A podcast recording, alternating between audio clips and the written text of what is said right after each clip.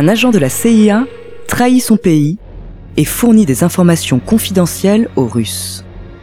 Quelques années plus tard, en prison, il propose à son fils de reprendre le flambeau et de récupérer l'argent que les vieux amis russes ont promis. Harold James et Nathan Nicholson forment un duo d'agents doubles un peu spécial. Découvrez leur true story.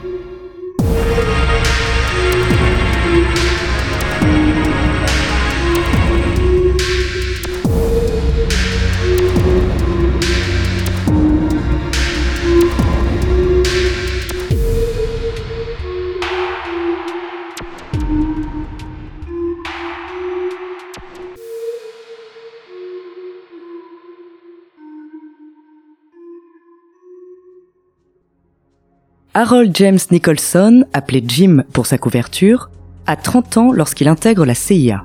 Il est un agent brillant, surnommé Batman pour son travail à Manille avec Robin, une jeune recrue de l'agence. Jim, très habile pour recruter ses agents doubles, gravit rapidement les échelons. Ses supérieurs lui refusent une extension de mission en Malaisie, où il profitait d'un logement de fonction très luxueux. Pour se venger, l'homme décide d'entamer une liaison clandestine avec le SVR, les services secrets russes. Il leur fournit des informations clés, des biographies des 300 stagiaires de la CIA voués à devenir des agents sous couverture. Il vend aussi l'identité de tous les agents de l'agence en poste en Russie. Jim met en danger des dizaines d'agents dans le monde. Suite à la dénonciation, certains d'entre eux sont aujourd'hui toujours coincés aux États-Unis avec l'impossibilité de voyager. En octobre 1995, Jim échoue à un contrôle de routine au détecteur de mensonges, ce qui attire l'attention. Rapidement, l'enquête permet de découvrir des preuves de sa trahison. On s'aperçoit notamment qu'il a photocopié des documents confidentiels. Samedi 16 novembre 1996, aéroport de Dulles, Virginie.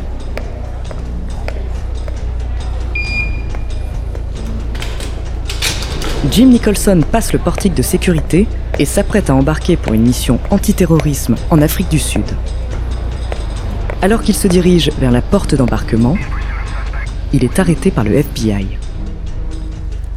Les agents fouillent immédiatement les bagages de Jim et en sortent tout type de documents confidentiels. Jim transporte 10 pellicules de films et une disquette contenant les secrets du gouvernement qu'il prévoyait de livrer à la SVR. L'homme aurait récolté des centaines de milliers d'euros en divulguant des informations classées top secrètes à ses contacts russes. Lors de son jugement, Jim dit ne rien regretter. Il justifie ses actes en expliquant avoir fait ça pour ses enfants. Mais Jim aurait aussi profité de cet argent gagné pour payer des vacances à ses petites amies thaïlandaises et il en aurait placé sur un compte en Suisse. Jim est condamné à 23 ans d'emprisonnement.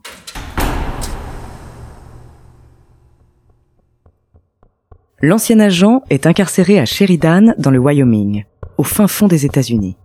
Pendant ses premières années d'enfermement, Jim enseigne la Bible, aide à l'écriture de pièces de théâtre jouées par d'autres détenus écrit ses mémoires. Un vrai prisonnier modèle. Pourtant, son amertume contre le gouvernement américain ne s'estompe pas. Selon lui, la CIA ferait mieux de l'utiliser à nouveau comme agent en le renvoyant en Russie. Il veut montrer à son pays que même en prison, les dirigeants ne peuvent pas le contrôler. Il imagine alors un plan.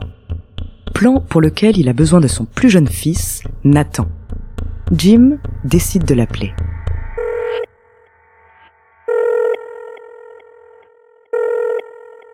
Nathan a un couteau entre les mains. Déprimé, il souhaite mettre fin à ses jours. Nathan décroche finalement pour répondre à son père. Le petit garçon, timide et renfermé, a 12 ans lorsque son père est jugé coupable et envoyé en prison. Durant son enfance, il vit isolé, sans amis. Et il entretient le rêve de devenir un héros, un ranger comme son père.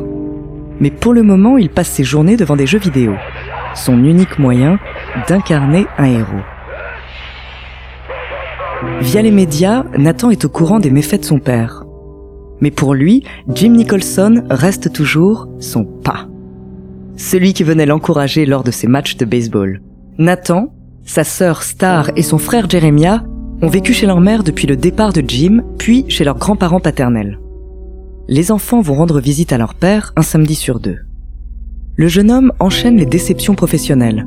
Après avoir échoué dans ses études de Rangers en 2003, il est devenu parachutiste mais s'est blessé gravement lors d'un saut de routine. Depuis, Nathan s'isole avec sa console, il sombre dans la dépression et pense même au suicide. Mais ce soir d'été 2006, le coup de fil de pas a changé la donne.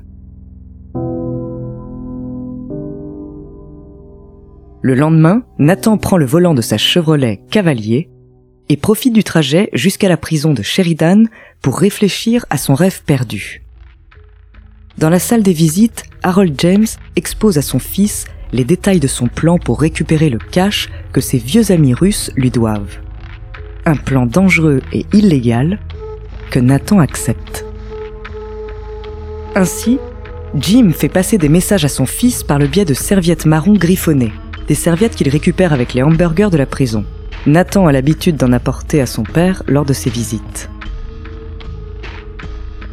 Pour accomplir ses missions, Nathan se rend au consulat russe, au Mexique et à Chypre pour y retrouver les anciennes connaissances de son père. Il revient de chacun de ses voyages avec de grosses sommes d'argent en liquide.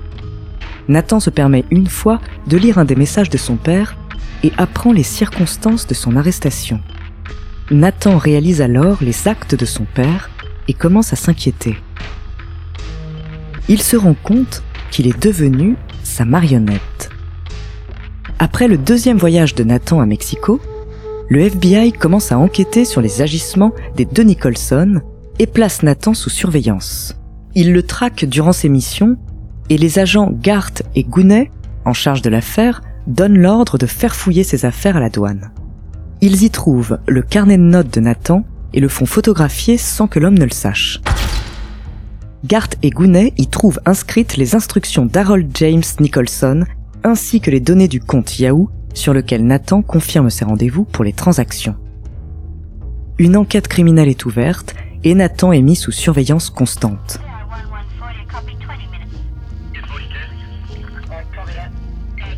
En l'observant, les agents Gart et Gounet se rendent compte que Nathan Nicholson est en réalité un homme plutôt accommodant et bienveillant, toujours soucieux de faire plaisir à ses proches. À son retour d'une mission à Chypre, Gart et Gounet toquent à l'appartement de Nathan. Les trois hommes discutent pendant un long moment. Nathan commence à mentir sur le sujet de ses voyages, mais les agents du FBI expliquent tout ce qu'ils savent. Nathan se met alors à leur raconter toute l'histoire. L'homme ne culpabilise pas, mais il est soulagé de tout balancer.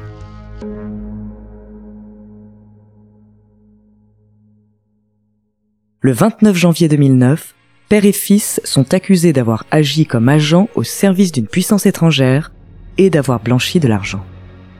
Harold James est placé en isolement à Sheridan et Nathan est incarcéré dans une autre prison, loin de son père. Le 7 décembre 2010, il est condamné à 5 ans de probation avec travaux publics.